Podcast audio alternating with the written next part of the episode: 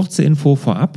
Die MDD Selbstmanagement Akademie, also meine Online-Akademie für alle, die es mit dem Selbstmanagement und auch mit dem Ziele erreichen, wirklich ernst meinen, die öffnet nochmal das Anmeldefenster dieses Jahr. Das machen wir ja nur ein paar Mal im Jahr und dieses Jahr noch einmal für fünf Tage. Und wer das nicht verpassen will und vielleicht auch einen kleinen Rabatt noch mitnehmen will, der sollte sich vorregistrieren. Ganz unverbindlich. Einfach vorregistrieren, dann bekommt ihr eine E-Mail, wenn das Anmeldefenster öffnet und einen kleinen Rabatt. Das Ganze könnt ihr machen unter larsbobach.de-akademie.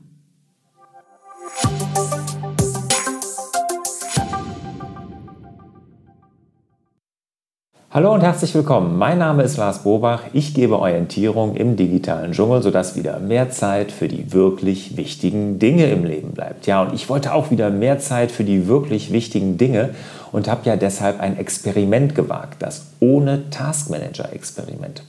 Und ich möchte jetzt mal vorab mich bei den weit über 100 Nachrichten, Kommentaren und sowas bedanken, die mich da erreicht haben ja, mit vielen Tipps, vielen Anregungen, Mut machen auch und so. Da habe ich mich sehr drüber gefreut und ich scheine da ja wirklich einen wunden Punkt getroffen zu haben. Ja. Also vielen von euch scheint es ja zu gehen, dass so eine Art Ohnmachtsgefühl einen dann übermannt, wenn man in seinen Taskmanager guckt, ja, weil man eh nicht alles geschafft bekommt und da so viele Aufgaben drin schlummern, die man nie erledigt.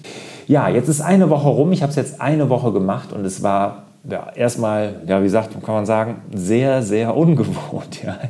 Ich bin morgens ins Büro gekommen, war orientierungslos, sonst habe ich immer als erstes in meinen Taskmanager geguckt, um zu sehen, was habe ich denn heute so zu schaffen. Jetzt in den Kalender. Und wenn ich jetzt in den Kalender gucke, weil ich mir ja alles in den Kalender eingetragen habe, habe ich da erstmal das Ohnmachtsgefühl gehabt und ich dachte, nee, also besser kann das ja jetzt nicht sein. Ne? Aber als ich dann merkte, dass ich den Taskmanager ja gar nicht mehr brauche, sondern alles im Kalender steht, dann wurde es auch schon wieder ein bisschen besser. Ja, eine Sache, jetzt nach einer Woche kann ich sagen, die fehlte total. Und was glaubt ihr, was das ist? Hm? Das Abhaken, das Häkchen machen. Mache ich nicht mehr. Keine Häkchen mehr. Ich habe dann zwar auch einen Kalender gefunden, da kann man seine Termine abhaken, so um dieses Gefühl zu kriegen, aber dieses kleine, ja, dieses kleine Glücksgefühl, diese kleine Belohnung mit dem Häkchen, die fehlte mir wirklich die ersten Tage. Dachte ich, Mann, das ist ja total doof. Ne? Und dann auch nach zwei, drei Tagen, ich glaube am Mittwoch war das, also nach drei Tagen musste ich dann auch mal den Taskmanager wieder aufmachen. Ich hatte die ganze Zeit so im Unterbewussten das Gefühl, vergisst irgendwas. Irgendwas hast du jetzt übersehen, war aber nicht so, weil ich hatte wirklich ja mein Weekly Review sehr gut die Woche geplant, wirklich die ganz wichtigen Dinge nur rausgenommen, aus dem Taskmanager übertragen, die ganzen regelmäßigen Aufgaben übertragen und es ist nichts hängen, also Vergessenheit geraten, aber ich musste es einfach dann nochmal reingucken, weil ich so ein komisches Gefühl hatte. Weekly Review übrigens hat jetzt beim ersten Mal über zwei Stunden gedauert. Ich habe mich zwei Stunden dann damit beschäftigen müssen, war aber auch, weil ich wirklich den Taskmanager nochmal von A bis Z durchgegangen bin, um wirklich hier auch nichts zu vergessen. Was habe ich jetzt konkret geändert in der ersten Woche? Ja, ich habe also erstmal im Kalender, in meinem Google-Kalender, die Standard-Terminlänge auf 15 Minuten festgelegt. Ja, also wenn ich irgendwie ein Telefonat zu führen habe, ein Angebot zu erstellen habe und solche Sachen, da brauche ich in der Regel 15 Minuten, habe ich gedacht, habe ich die Standardlänge dann auf 15 Minuten festgelegt. Dann habe ich schnell festgestellt, ich nutze den Google-Kalender mit unterschiedlichen Farben. Ich nutze nicht unterschiedliche Kalender, sondern wirklich einen Kalender nur mit unterschiedlichen Farben. Idee dahinter ist, dass wenn man im Team hier bei mir in den Kalender guckt, sieht, wann ich Freizeit habe. Also wenn ich jetzt einen privaten Extra hätte, würde man ja gar nicht sehen, wenn ich private Termine darin habe. Also ich habe also einen Kalender, unterschiedliche Farben, eine Farbe für meine Agentur, Lars Bubach Online Marketing, eine Farbe für meinen Blog, für larsbobach.de und eine Farbe für private Termine. Und dann dachte ich, dann mache ich die Termine mit mir selbst auch in diesen Farben. Das war aber dann super unübersichtlich. Jetzt habe ich noch eine vierte Farbe eingeführt, so ein Grau, wo ich dann gesagt habe, das sind die Termine mit mir selbst, damit ich die sofort erkennen kann. Und damit auch meine Assistentin sieht, okay, das sind vielleicht etwas flexiblere Termine, wo ich dann auch mal ein Telefonat und noch einen Termin dann reinpacken kann. Für vier Bereiche suche ich derzeit noch eine Lösung. Da stehe ich noch vor aktuellen Herausforderungen.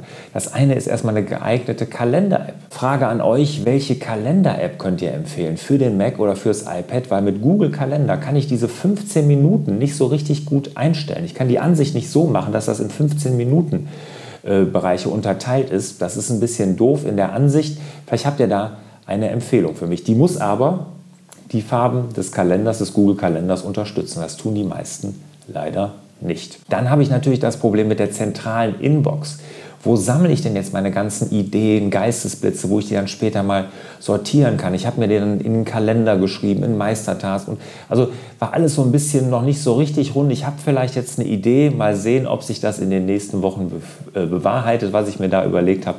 Ich lasse es euch auf jeden Fall wissen. Dann hatte ich mir ja auch so für Gewohnheitsänderungen, zum Beispiel weniger Kaffee trinken und solche Sachen, hatte ich mir ja auch immer wiederkehrende Aufgaben in To-Dos gemacht. Die sind jetzt auch weg.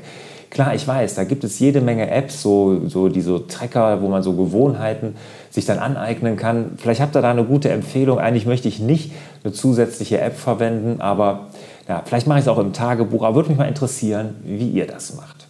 Und dann hatte ich meine Einkaufsliste, ich bin ja bei uns in der Familie für den Wocheneinkauf zuständig, auch in To-Do-Ist abgelegt. Da munkeln auch viele, dass das der Grund ist für mein gutes Karma bei To-Do-Ist. Aber äh, ja, habe ich jetzt ja auch nicht mehr. Dann würde mich mal interessieren, welche Einkaufslisten nutzt ihr denn? Ich habe auch mal recherchiert, da gibt es ein paar gute Apps, aber welche habt ihr denn da als Empfehlung? Weil das werde ich ja nicht in meinen Kalender alles reinschreiben können. Also habt ihr da eine gute Empfehlung für eine App für Einkaufslisten? Ja, mein Fazit nach der ersten Woche ist, es ist wirklich eine Wahnsinnsumstellung, eine Riesenumstellung. Ja, das Abhaken fehlt total, aber ich muss sagen, nachdem ich die ersten Herausforderungen so am Anfang so ein bisschen gemeistert habe, stellt sich jetzt auch schon eine gewisse Ruhe ein. Ja, ich habe viel weniger zu tun, also ich habe viel weniger Aufgaben, die ich abhaken muss oder die ich machen muss. Ich priorisiere besser und dadurch arbeite ich irgendwie fokussierter, habe ich das Gefühl. Also es kommt schon so eine Ruhe. Ich habe eine App, weniger in die ich reingucken muss. Ich finde es zurzeit gut. Ich werde das Projekt und das Experiment auf jeden Fall fortsetzen. Wenn ihr Fragen oder Anregungen habt, schreibt mir gerne hier einen Kommentar auf meinem Blog oder auf YouTube, gerne auch mit dem Hashtag ohne Taskmanager. Und ich wünsche euch natürlich wieder mehr Zeit für die wirklich wichtigen Dinge im Leben. Ciao!